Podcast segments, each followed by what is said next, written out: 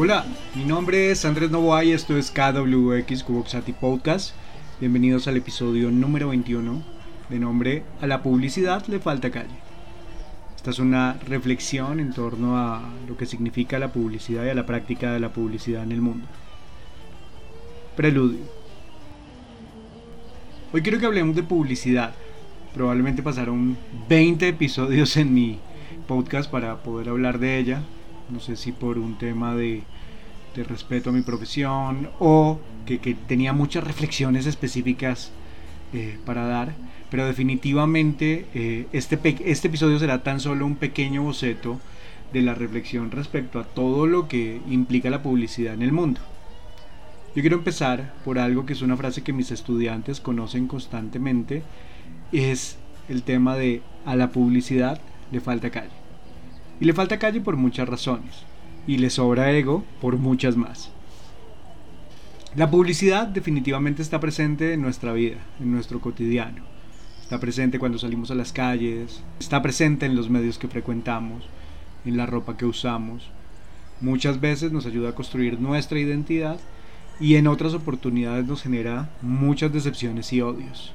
Las marcas están ahí al acecho tratando de apropiarse de cuanto espacio vean para colonizarlo, para intentar apropiarse de las dinámicas culturales y sociales de las personas o grupos. Quiero decirles que definitivamente es importante ser crítico de la publicidad, porque ser crítico y enseñar publicidad, a mi juicio, van de la mano. Creo firmemente que la publicidad es parte del sistema en el que vivimos no podemos estar sin ella, pero definitivamente son las marcas las que se deben adaptar y encontrar caminos para comunicar sin ser invasivas, sin imponerse ante las personas, no como pasa ahora que es al revés precisamente, y es allí donde más calle le falta, donde más ausencia de diálogo con las personas tiene. Por eso hablemos un poquito de publicidad el día de hoy.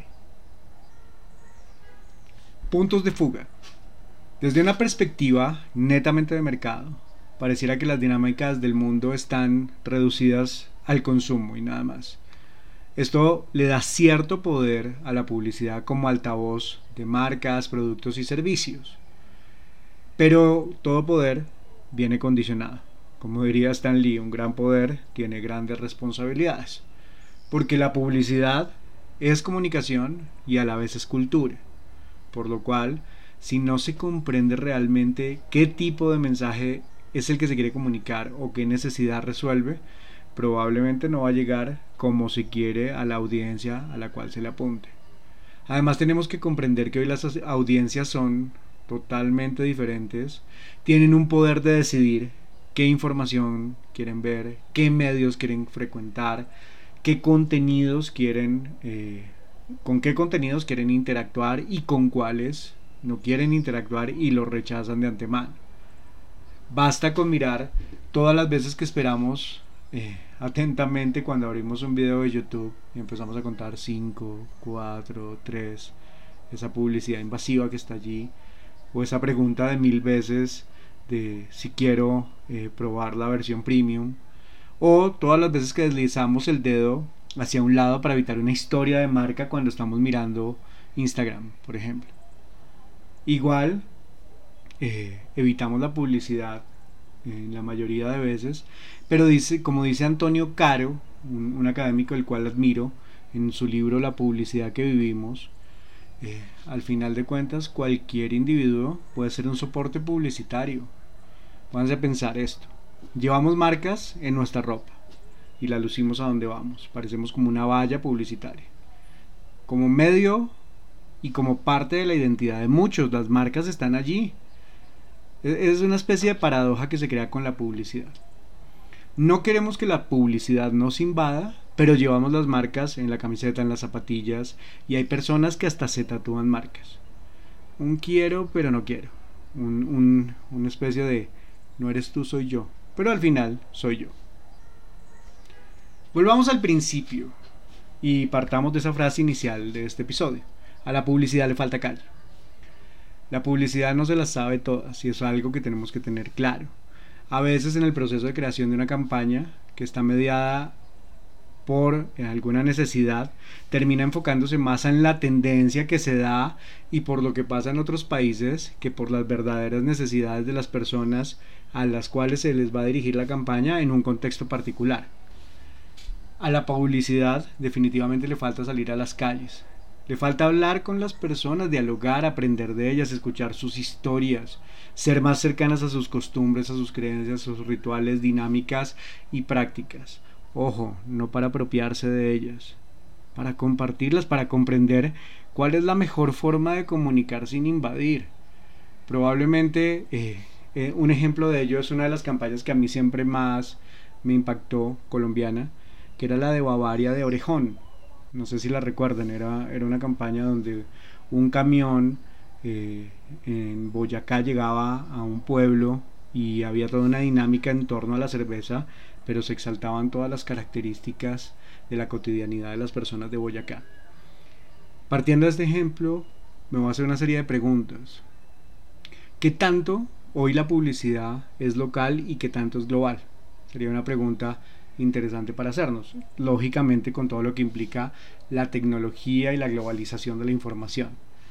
La segunda pregunta es, ¿la publicidad nos está contando historias reales? esa publicidad que vemos se parece a las historias que vivo en mi cotidiano? Piensen, en esas preguntas. Yo creo que el acceso a la información que tenemos hoy en día hace que creamos saber de todo porque tenemos acceso a todo. Es decir, pareciera que Google nos da la información de absolutamente todo lo que necesitamos. Esto también generó en publicidad cosas como creer que los datos que aparecen en digital son los, los que son los que se deben seguir, hay una especie de globalización de las tendencias, de las mismas estéticas, de los géneros que se aplican o los tonos que se aplican también en una campaña publicitaria. Eh, se empieza a decir como que todas las subculturas son iguales, más allá de que retomen cosas de la cultura global y las incorporen a su localidad. Eh, ahí hay que ver qué tanto eh, se fue la publicidad internando en los escenarios de cotidianidad de la ciudad o del país. Y esto también es, es un tema fuerte porque la publicidad tiene tanto acceso a la información y que a mi juicio no sabe para dónde ir. No sabe para dónde ir, no sabe cuál es la mejor forma de llegar a las personas y, realmente creo que, que las agencias de publicidad terminan produciendo cosas más por el afán de quedar bien con el cliente o a veces de los premios que por resolver una verdadera necesidad. Insisto, es mi concepto, no todas las agencias, no todos los publicistas, pero sí en una gran mayoría creo que se trabaja en el día a día y esto debe cambiar un poco también la práctica de la publicidad. En términos ya de mensaje y de contenidos, yo creo que la publicidad no definitivamente no puede seguir ofreciendo objetos de deseo. No puede estar jugando con establecer estereotipos todo el tiempo porque esto genera otra cantidad de problemas de segregación, de exclusión o de problemas hasta físicos y de salud mental. No puede seguir vendiendo a diestra y siniestra eh, felicidad como conceptos porque la publicidad también se apropia de conceptos que a veces pareciera que son de todos, pero la publicidad se apropia de ellos y alejándose de la realidad de las personas a las cuales se va a dirigir. Y aquí tomo como una frase de Oliverio Toscani que, decía, eh, de tanto vender la felicidad, la publicidad ha terminado por fabricar legiones de frustrados. qué fuerte esta frase. Son, son personas que, que todo el tiempo, y a veces me incluyo porque no, estamos tratando de conseguir cuerpos perfectos, objetos que nos den estatus. Y, insisto, las marcas a veces también con su forma de comunicar segregan, discriminan, terminan generando juicios de valor. Piensen en, el mercado, por ejemplo, de, las marcas de celulares, ese universo simbólico que se creó a partir de esas marcas de celulares. Eh, muchos productos no, se consumen por solventar una necesidad, sino por ese valor subyacente que viene con la marca. ¿no? ese imaginario colectivo que se le asigna, al cual se le asigna un, un, valor simbólico. Y ese valor se determina, determina para muchos una decisión en torno a lo que soy en el mundo, cómo me proyecto en el mundo, qué quiero que la gente piense de mí, qué quiero que, que, que, la gente de alguna manera crea de mí, como quiero que me perciban a partir de las marcas que utilizo. ¿sí? Yo antes era un Macaholic, no sé cómo llamarlo, era un, un aficionado a todos los productos de, de Apple y al final me di cuenta que no era tan necesario eso, que era como que me estaba metiendo en la cabeza que era una marca que tenía unas características estéticas y de diseño, pero nunca lo pensaba en utilidad.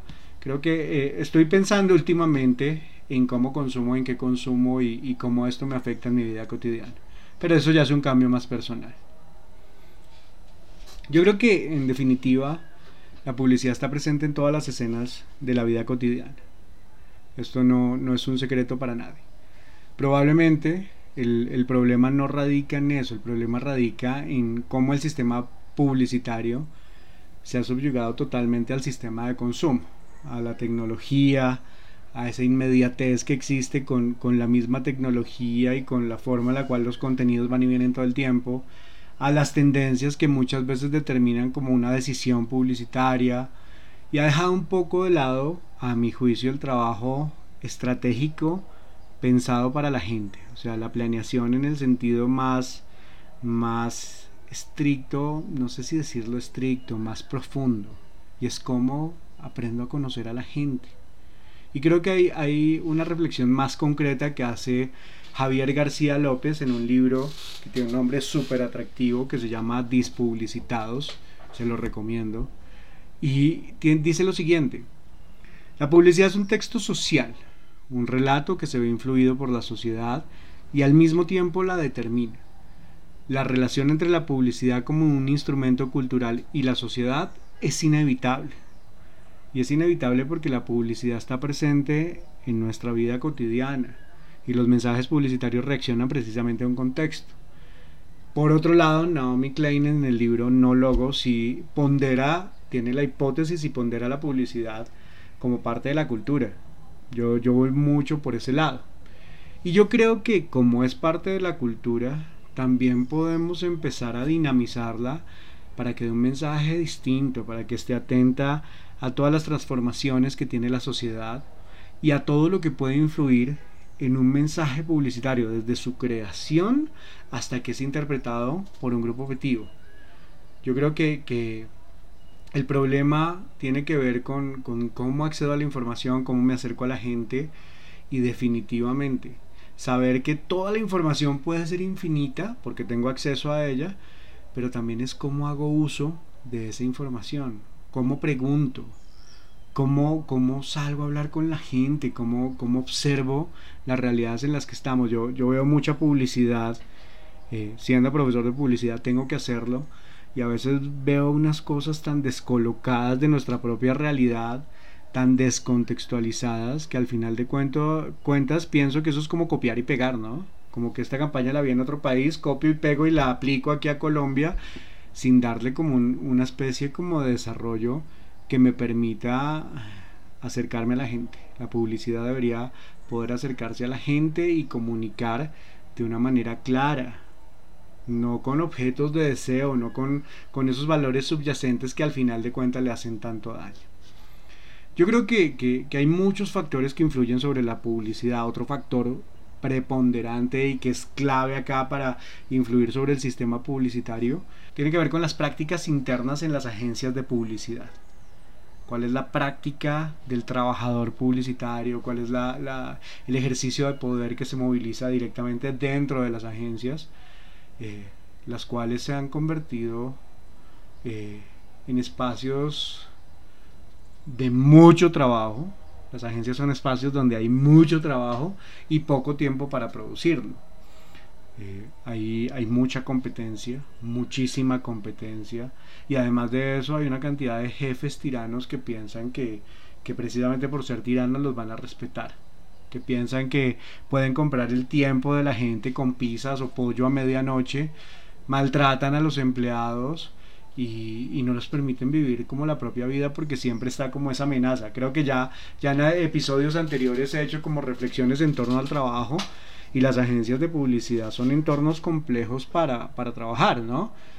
Yo creo que, que la publicidad desde adentro consume a la gente y cuando, cuando sale de, de, la agencia la publicidad con un mensaje, con, con, una estrategia publicitaria, con una campaña, eh, muchas veces termina invadiendo, muchas veces termina transgrediendo, termina imponiéndose, termina colonizando espacios que no debería colonizar y eh, vulnera al público vulnera al público. Yo creo que esa entrada y esa salida del sistema publicitario donde la parte interna es compleja, competitiva, tirana, un espacio de trabajo no muy agradable para muchos, eh, es complejo y también eso repercute en el mensaje publicitario que sale. Si no, miren por ejemplo todas las denuncias que hay en grupos de redes sociales sobre las agencias más tiranas y los jefes más tiranos los CEOs más tiranos o, los directores creativos que realmente pasan por encima de la gente o los CCOs. Yo creo que los trabajadores terminan denunciando prácticas poco ortodoxas que hacen que, que las personas que aman la publicidad terminen odiando a las agencias. Por ejemplo, en arroba publicidades maricas en Instagram se pueden ver este tipo de denuncias. Allí rescato un post que me llamó muchísimo la atención y dice lo siguiente. No dejemos que una agencia nos mate el amor por la publicidad y la creatividad. Es contundente y es desafiante.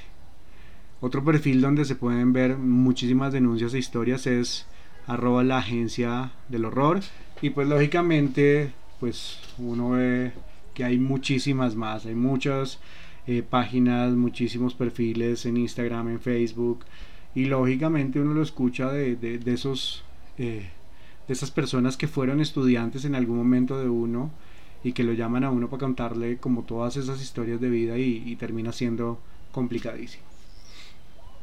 Por otro lado, dentro de ese sistema publicitario, que ya sabemos que es complejo, pues también están los clientes, que también se creen dueños de la verdad. No, no, no hablemos carretas. No, lógicamente no todos, como siempre, no podemos hablar de de, lo general como si fuera un preponderante de todos los clientes, no, pero la gran mayoría de clientes eh, se convierten en una pesadilla, son una pesadilla y si uno se pone a mirar entonces es un todo, un sistema complejo por el momento en el que estamos de inmediatez y acceso a la información, unos clientes que creen saber más que los publicistas, unas agencias como entornos turbios que no valoran al trabajador y lo exprimen hasta cansarlo, una relación cliente-agencia mentirosa que obliga a las agencias a prometer más de lo que pueden, ojo, y a los clientes a exigir más de lo que realmente necesitan. Y entonces al final de cuentas nos encontramos con publicistas que por todo esto no salen a las calles, sino que generan creatividad de sus computadores viendo Pinterest o viendo Google o cualquier referente que se encuentren y replicando campañas sin contexto ni intencionalidad, más que cumplir al cliente o mejor aún, digámoslo como más claro, más que cumplir el día a día. Porque también hay que reconocer algo, los tiempos del cliente son los tiempos del cliente. Entonces es, algo que, que es complejísimo si uno lo mira más abierto. Yo creo que en esta cadena de procesos, al final el sistema crea una, comunicación o contenidos que, pueden no importar, donde, donde los mismos consumidores los evitamos, evitamos la publicidad a toda costa. ¿sí? Yo pago Netflix por no ver publicidad, más allá de la estrategia de datos que pueda tener, yo pago Spotify por no escuchar publicidad, ¿sí? pero por el otro lado consumimos publicidad y marcas todo el tiempo. O sea, yo miro con qué marca me quiero relacionar y con qué no. Yo miro qué anuncio publicitario ver y qué no. Eso también es un tema importante. Otro tema del que mucho se habla, pero que poco se aplica, es el tema del machismo existente en la publicidad. La publicidad es machista históricamente. Pero, pero desde otro lado yo, yo formo estudiantes donde en los cursos donde estamos, la gran mayoría son mujeres y son súper talentosas. Tienen ganas de transformar la publicidad, hacer buena publicidad, pero hay que reconocerlo. Las agencias de publicidad y el mundo publicitario es machista. Son pocas las mujeres que con mucha lucha llegan a ocupar cargos, cargos directivos y si a esto le sumamos el acoso constante que se denuncia en la publicidad, pues es un problema muchísimo más amplio y más fuerte Yo creo que hay que cambiar esto. Esto es un llamado a que cambiemos esas prácticas. No podemos pretender que un negocio que permea a la sociedad esté tan podrido por dentro y que a estas alturas de la vida sigamos siendo machistas, que se sigan teniendo o se sigan cometiendo abusos de poder, acoso laboral, acoso sexual y que se siga sin valorar a la mujer como un rol fundamental en cada uno de los cargos, cargos que ocupe y actividades que pueda asumir. Porque también se tiene como esa falsa idea de que la mujer no puede estar en equipos creativos. Es una maricada, es una mentira. Yo conozco una gran cantidad de mujeres que son tremendas en su cargo de creatividad, dirigen equipos de una manera brillante. Brillante. Yo creo que, que es probable que sea hora como de bajar un cambio en, la publicidad. Como, como, revolver de nuevo el juego, como replantear las prácticas y volver a repartir. No podemos seguir pensando que se estudia publicidad para salir a sufrir los horrores del mundo laboral, los horarios con hora de entrada pero sin hora de salida, los abusos de poder, el acoso laboral y sexual y la incompetencia de algunos que hace que el trabajo termine siendo intrascendente. También hay que educar a los clientes, demostrarles que si, contratan los servicios de una agencia o de un publicista, son para reconocer que saben hacer su producto o servicio, pero que en términos de comunicación hay expertos que les pueden ayudar, precisamente. Y ahí es donde entra la verdadera esencia del publicista o del comunicador publicitario. Igual, eh, como publicistas, también hay que bajarnos del pedestal. Si queremos eh, hacer publicidad hay que hacerla bien. Los departamentos de planning para mí que deberían ser los más importantes, ojo, esto lo digo desde mi perspectiva, para mí deberían ser el, el lugar más importante de una agencia publicitaria, deben hacer entender tanto a las agencias como a los clientes la importancia de la investigación en todo el proceso, para que se vayan abonando y para que vayamos conociendo muchísimo más a la gente a la cual nos vamos a comunicar. Todo esto, si lo hacemos bien, va a redundar en un proceso distinto. Vamos a tener información. Las agencias deberían tener un, tema, un, departamentos de investigación o de planning que tengan bancos de insights y datos que les permitan reconocer a las poblaciones a las cuales se van a dirigir, no por razones del cliente, sino por razones de la misma agencia para hacerlo todo bien. Yo digo esto, todo lo que hagamos bien internamente va a repercutir en un buen mensaje publicitario en estrategias que realmente lleguen a la persona, en creatividad con un fin, con un propósito, y no solo en esa necesidad imperiosa que se da mucho en la publicidad de ganar premios. Yo hago publicidad por ganar premios, yo haciendo porque gano premios. Ojo, muchos de esos premios son con truchos. Los publicistas saben a qué me refiero. La publicidad debe replantearse debe salir a las calles, debe hablar con las personas, debe entender las dinámicas de las personas, debe entender el contexto, saber cómo puede impactar de maneras que sean positivas sin ser invasivos. Eso es un reto grandísimo y cumpliendo con un objetivo y un propósito.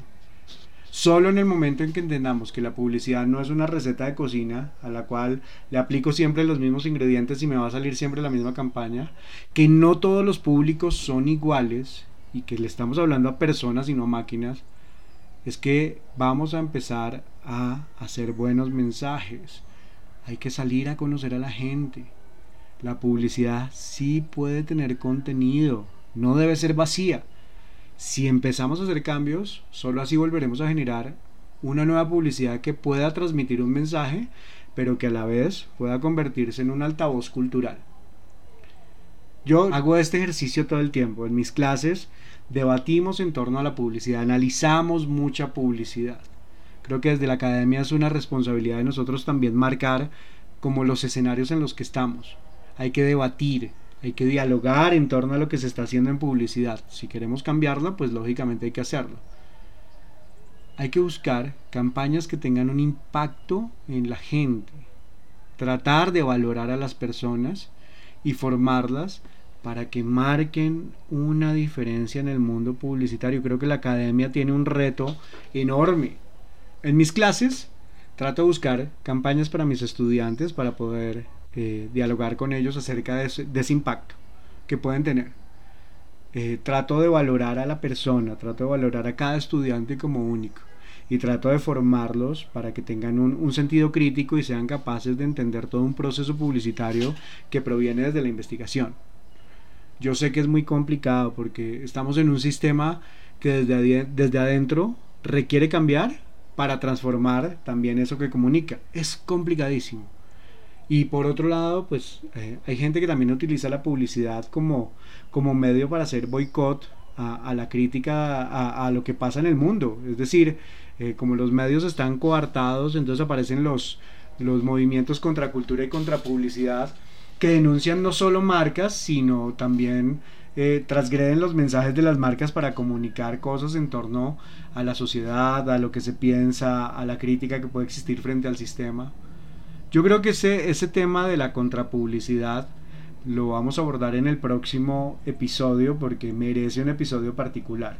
Cómo se está utilizando la, la publicidad como vehículo para transgredir o boicotear el sistema, que me parece también interesante. Yo creo que, en definitiva, a la publicidad le falta calle. Y la calle vive con la publicidad. Esa es como, como una de las, de las premisas sobre las que parto para hacer este episodio. ¿Se puede cambiar el negocio? Sí, pero esto es un trabajo a largo plazo. Intentemos por lo menos cambiar las prácticas que se tienen en la publicidad. Intentemos que la investigación y el análisis sean el punto de partida de cualquier proyecto publicitario. Yo intento hacerlo desde mis clases, pero en las agencias verdaderamente se está haciendo. ¿Existe realmente una conciencia de lo que implica la publicidad en el mundo? Las agencias entienden que están perdiendo la batalla jugando con el tiempo de la gente, con las malas prácticas laborales, con el poco reconocimiento de la mujer en la publicidad. ¿Será que en la publicidad saldremos del estereotipo y del cliché que se utiliza para hacer mensajes publicitarios? Reflexiones finales. Finales, pero no únicas. Vamos a tener varios episodios analizando la publicidad. Por más de que se intente evitar, omitir o rechazar la publicidad, la publicidad está presente, el mensaje publicitario está presente en nuestras vidas. Está en las calles, está en las redes, está en la televisión, está en nuestra ropa. No podemos pensar una vida sin publicidad. Pero, pero, sí le podemos exigir a la publicidad que sea mejor. Que investigue, que analice, que no sea invasiva. No podemos dejar que la publicidad nos invada realmente. Yo creo que hay que volver a tener una esencia y no ser parte del mensaje que puede terminar siendo basura. Yo creo que la gente no es tonta y la publicidad debe incorporar esa premisa a todos sus procesos. Hay que pensar la publicidad y hacer publicidad con sentido, publicidad con propósito. Las agencias deberían ser un espacio para formarse, para aprender, para producir y generar mensajes publicitarios que van a impactar a un público en particular. No deberían ser infiernos para los trabajadores. Les hago la pregunta a ustedes, ¿cómo hacer para que las agencias no piensen en que pueden pagar el tiempo de la gente con pizzas o con pollos? ¿Cómo exigimos un trabajo digno en la publicidad? Por otro lado, los clientes deberían comprender su rol como clientes. Deben exigir, por supuesto, pues es su dinero, pero deben dejar trabajar. No podemos seguir pensando que el cliente debe dirigir creativamente una campaña, porque eso sí que coarta el trabajo creativo del equipo. Una invitación, si usted es cliente y me está escuchando, no más nietas o sobrinas en una pieza publicitaria o en un comercial. Mucha más confianza en los creativos. Y creativos, hay que luchar por esa confianza con un buen trabajo para sus clientes también hay que educar a los clientes y comprender cuáles son sus mejores formas de comunicación y de negociación. Para mí esta es una de las reflexiones más importantes. Hay que extirpar el machismo de la publicidad. No se trata de que los hombres y las mujeres seamos enemigos, para nada. Se trata de dejar de acosar, de valorar el trabajo de todas las personas, se trata de no discriminar ni por género ni por estereotipo. En las universidades estamos formando a estudiantes, que la gran mayoría son, son mujeres. Y estoy seguro de su talento y de sus ganas de transformar el negocio. Por favor, cambiemos esas prácticas que están enfermando a la industria publicitaria. Por otro lado, quiero hacer una reflexión final de este episodio en torno a la investigación y el análisis que debe tener la publicidad.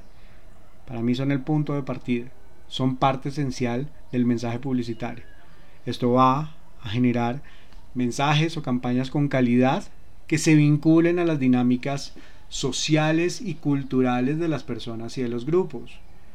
La inmediatez del negocio está matando la buena publicidad pero también es, importante que le hagamos entender a los clientes sobre una buena publicidad con contenido y dejemos claro de lado el tema de la manipulación con presupuestos. El cliente que cree que puede exigir siempre amenazando como pasa en todo el sistema, es que si no hacen le corto el presupuesto, es que si no hace dejo de pagar, me voy a otra agencia. Creo que hay una especie como de susto colectivo en donde el cliente tiene un poder a partir de un presupuesto y no a partir de la confianza que se genera con el equipo creativo. A la publicidad definitivamente le falta calle. Le falta entender las dinámicas de la gente.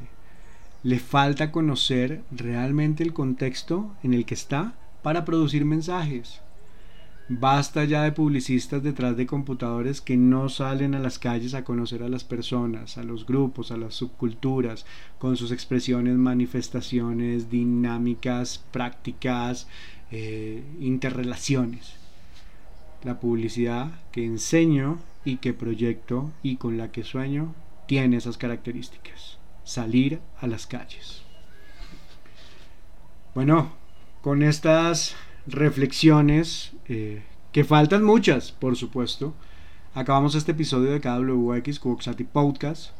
Esta es una primera reflexión sobre la publicidad en el mundo. Hay mucho por decir, hay mucho por reflexionar. Si se les ocurren temas, pues lógicamente eh, mándenmelos y empezamos a producir un, episodio sobre eso. Si alguna quiere conversar conmigo acerca de, temas en torno a, la publicidad y las reflexiones que podemos hacer, bienvenidísimo.